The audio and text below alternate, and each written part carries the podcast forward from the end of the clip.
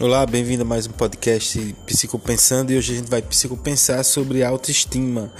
E eu quero trazer para você a história do Claudinho. O Claudinho, ele era um garoto que ele fugia dos padrões de beleza estabelecidos pela sociedade. Ele seria considerado definitivamente um garoto feio. E tinha outra coisa que acentuava essa descrição do Claudinho, que era a ausência de um dente uh, frontal. Então Claudinho se tornava uh, uma figura caricata. Mas havia uma coisa fantástica com Claudinho. Ele atraía as pessoas até ele. Muitas pessoas gostavam de chegar perto do Claudinho, de conversar com ele. E pasme, quando ele se tornou adolescente, e foi amadurecendo, ele ficava com as melhores garotas do bairro ou das festas que ele ia. Claudinho não perdia tempo. E ele não estava preocupado com o dente que lhe faltava ou com a, o seu aspecto a, físico. Ele não estava preocupado com o que as pessoas achavam. Claudinho vivia a vida e acreditava no seu potencial. Ele sabia conversar, ele sabia lidar com as pessoas, ele sabia se dirigir às pessoas e Claudinho fazia o maior sucesso.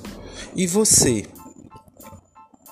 Por que que você não caminha e não faz sucesso também? O seu sucesso. Claudinho não estava preocupado com as pessoas, nem chegava junto das pessoas também para aparecer. Simplesmente ele curtia o ser Claudinho, independente de qualquer circunstâncias. Claudinho também não tinha carro, Claudinho no início não trabalhava, hoje ele está bem sucedido, mas Claudinho nunca deixava se divertir. Pegava carona, ia a pé, ia de ônibus, dava o jeito dele e Claudinho vivia a vida intensamente. Muitas vezes a gente fica cabisbaixo, reclamando da vida, achando que não dá certo porque nos falta isso e aquilo e que a gente não tem nada e tal.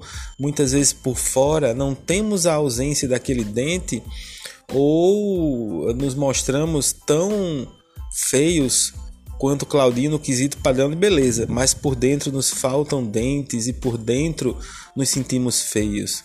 Pense sobre isso, porque você tem um potencial a ser explorado e você precisa acreditar em você.